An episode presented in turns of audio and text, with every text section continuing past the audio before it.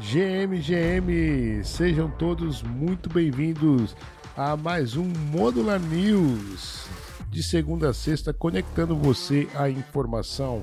Sempre às 6 horas da manhã, as notícias e acontecimentos mais quentes do universo cripto para você não perder nada.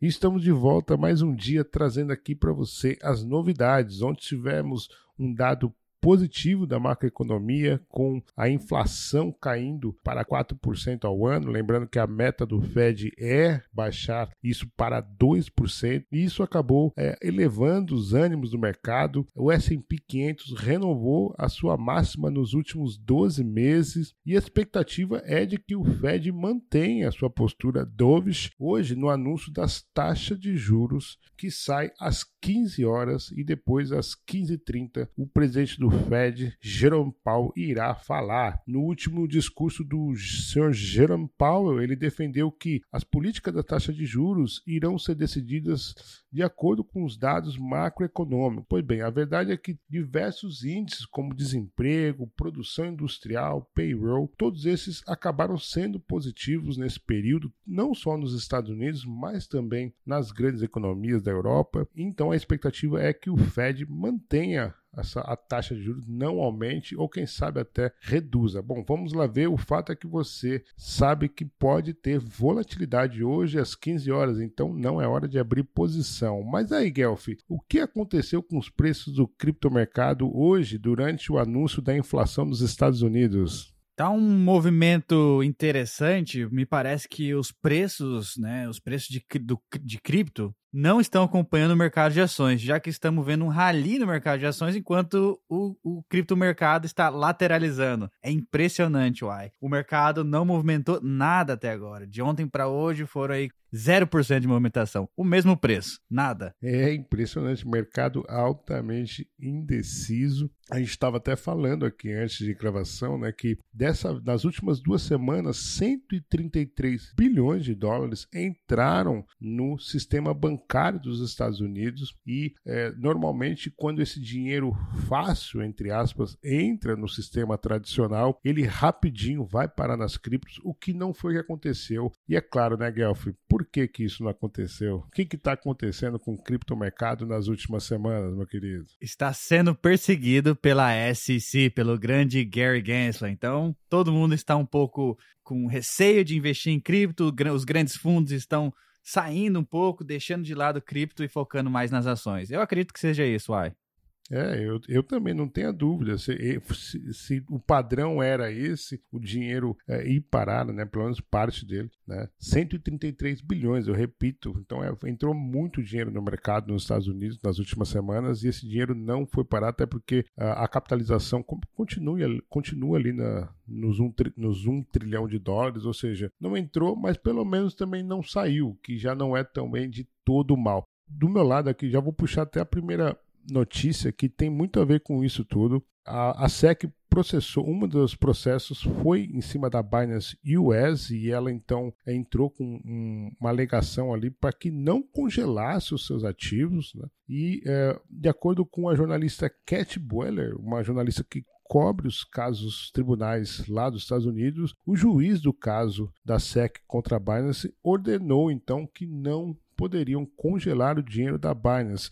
Ela chegou é, no, nesse pedido da Binance, ela alegou que a medida, abre aspas, encerraria efetivamente os seus negócios nos Estados Unidos e chamou essa, esse pedido de draconiano e indevidamente oneroso, ou seja, mesmo no processo ali, não mediu palavras ali, aumentou o tom para cima da SEC. E a verdade é que, se for verdade mesmo, o que essa Cat Buller, jornalista lá dos Estados Unidos, está dizendo, muito provavelmente, quando o Modular News já for ao ar, essa notícia já vai estar tá sendo confirmada. Mas se isso de fato se confirmar, é a primeira derrota, então, nesse processo da SEC contra a Binance. Sem contar que ontem nós uh, anunciamos aqui que o pessoal está querendo despedir o Gary Gensler lá. Os congressistas estão se movimentando para fire Gary Gensler. É isso mesmo, não é? Exatamente, né? Então, ou seja, a batata está assando. Inclusive, é, eu li hoje até que tem é, uma ala nos Estados Unidos que está acreditando que as decisões irão ser decididas com a base no posicionamento da, da regulação dos criptomercados. Né? Então, olha o impacto que está atingindo o setor do criptomercado, né? De, quem sabe até decidindo uma decisão presidencial dos Estados Unidos. Com certeza, uma derrota para a SEC aí no momento que Gary Gaynor é questionado, enfim. Como você disse também na segunda-feira, né, Guelph? Tem muita água para rolar ainda, mas uh, 1 a 0 aí para Binance, pelo menos. É isso. Eu trouxe uma notícia boa aqui da minha parte. A, a, Uniswap Labs anunciou sua visão para a Uniswap V4. A gente, todo mundo já conhece a Uniswap, é a queridinha do mercado ali de, de DEX, né? De, de corretora descentralizada, já está deployada em várias chains. Foi muito sucesso a Uniswap V3. Agora eles têm uma visão nova para a Uniswap V4. Então eles anunciaram a sua visão, que promete trazer muitas inovações para a maneira como a liquidez é criada e como os tokens são negociados na blockchain. A principal inovação vem na forma de hooks, como se fossem ganchos, que são contratos que são executados em vários pontos do ciclo de vida de uma ação dentro da pool de liquidez. Isso vai permitir que as pools suportem nativa, nativamente taxas dinâmicas, adicionem ordens limitadas na blockchain ou atuem até mesmo como um market maker médio ponderando no tempo. Essa arquitetura reduz custos e garante a eficiência. A plataforma também introduziu um novo contrato chamado de Singleton, onde todas as pools vivem dentro de um único contrato. Muita inovação para a Uniswap V4, muito legal. Lembrando que a Uniswap recentemente lançou o aplicativo deles, né? Teve uma batalha lá com a Apple e eu acho que eles vão alavancar esse aplicativo para a Uniswap V4. Fiquem atentos aí, em breve teremos mais novidades da Uniswap. É, bela notícia, né? A gente questionou muito agora, ah, o que, que será da Uniswap quando o código da V3 V3 for aberto, né, todo mundo vai copiar e aí vai ser mesmo. Tá aí, ó. A Uniswap, na verdade, já sabia que a V3 iria cair nos braços né, de, do povo e já tá trazendo aí já o que tem o que? Um mês, acho que nem dois meses que a, Uniswap V3 virou de open source, né, código aberto, e já estão anunciando a V4. Maravilha, bola dentro, ponto pro unicórnio. E aí, Guelph, o que mais você tem de notícias aí pra gente? Boa, a Tether atingiu 83 bilhões em capitalização. Então a Tether, queridinha aí do, da, da, maioria das pessoas, a maior stablecoin do mundo em termos de capitalização de mercado, atingiu um novo marco com uma capitalização de 83 bilhões. Então a USDT é usada principalmente para as negociações no mercado de criptomoedas e para facilitar a entrada e saída de posições. A demanda por Tether tem aumentado à medida que o número de dólares americanos em circulação continua a aumentar. A Tether, ninguém. É, é igual caviar, né, Uai? Ninguém viu, só. Como é que é? Nunca, nunca ouvi nem comi, eu só ouço falar. Só ouço falar, exatamente. E é a queridinha do brasileiro. O brasileiro, por incrível que pareça, eles detêm mais Tether que qualquer outra stablecoin. Tether aí. Você gosta da Tether, Uai? Olha, quando teve aquela confusão lá entre a, a Buse, né, o dólar da Binance, e depois, antes teve a história da Cico, teve aquele movimento ali que eu não sabia o que eu fazia fazia. Eu acabei fazendo swap tudo para Tether, cara. E olha, a Tether, como a gente fala, né? A Tether, cara, é impressionante. Quanto mais você é, bate nela, mais ela, ela fica forte. Muito, muito interessante esse movimento. E detalhe, né, Guelph? Isso em pleno bear. Exatamente, em pleno bear market. Eu acho que o mercado de stablecoins passa de 120 bilhões de dólares, sendo que só a Tether faz 84, 83 bilhões desses 120. Então, dominando praticamente o mercado todo, né? É, total, total. Bom, já que tá falando aí de cifras, deixa eu trazer uma outra também bem interessante. O governo da China emite 28 milhões em títulos da Ethereum. O Banco da China anunciou o valor de títulos, no valor de 200 milhões de ienes, cerca de 28 milhões de dólares, dentro da blockchain do Ethereum. Essas notas são destinadas a clientes da Ásia Pacífico e poderão ser negociadas por meio do banco UBS. Uma das funções do Ethereum e de outras blockchains públicas é permitir a tokenização de ativos do mundo real. A blockchain traz vantagens para o mercado financeiro, permitindo maior transparência, confiança estabilidade e eventuais reduções de custos. Então, a China injetando aí 28 milhões de dólares em títulos na rede do Ethereum. Bullish. Bullish, bullish. Toda vez que eu escuto China, né, abrindo as portas, Hong Kong, eu sempre penso, ué, mas não foi a China que baniu as criptomoedas? Eu acho que eles estão olhando o mercado de um outro ângulo agora. É, então, porque eles baniram lá em 2021, né? Então, eles já viram o impacto disso na economia local e aí já viram que não, não pode ser desse jeito, né? Então, realmente. E outra coisa, né? Também com dados on-chain, se viu que, na verdade, os mineradores não abandonaram 100% a China, muitos ainda continuaram por lá. Ou seja, é, é mesmo, como dizem, Guelph, imparável.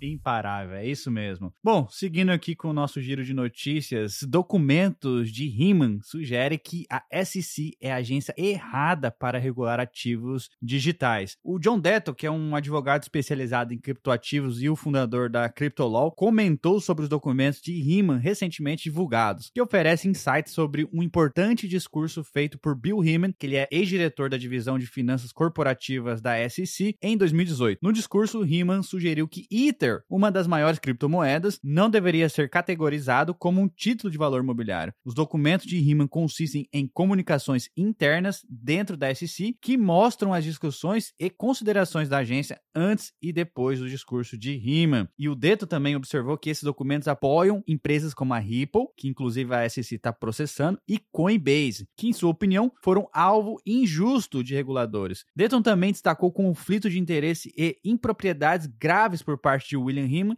e Jay Clayton. Muito interessante, esse aqui era um documento muito esperado pela mídia e eu acho que vai ser usado contra a SEC nos processos aí da Coinbase, tanto da Binance ou Why.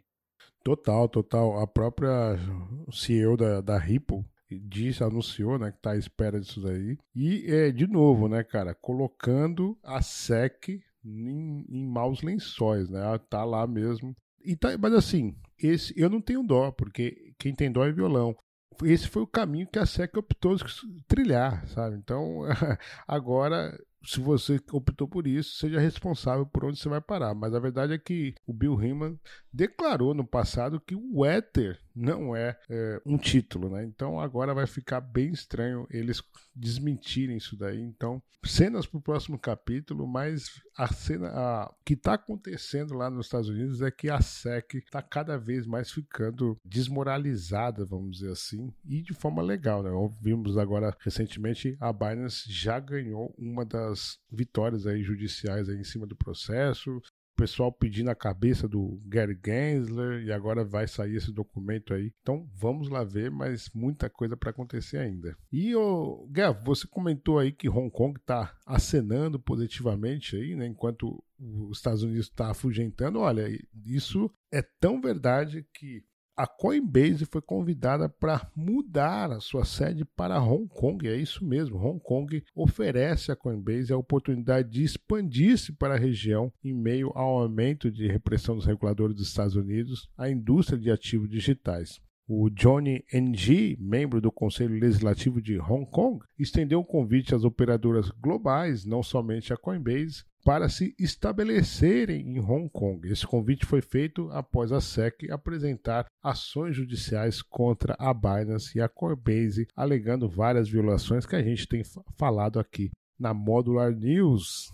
É isso mesmo. Interessante, hein? Interessantíssimo. Hong Kong está sendo o hub. Você falou isso algum tempo atrás e esse e essa narrativa tá tá se concretizando. Hong Kong vai se tornar um hub de criptomoedas aí no mundo. Escuta o que eu tô te falando, uai. É, meu camarada, vamos lá ver. É isso por hoje?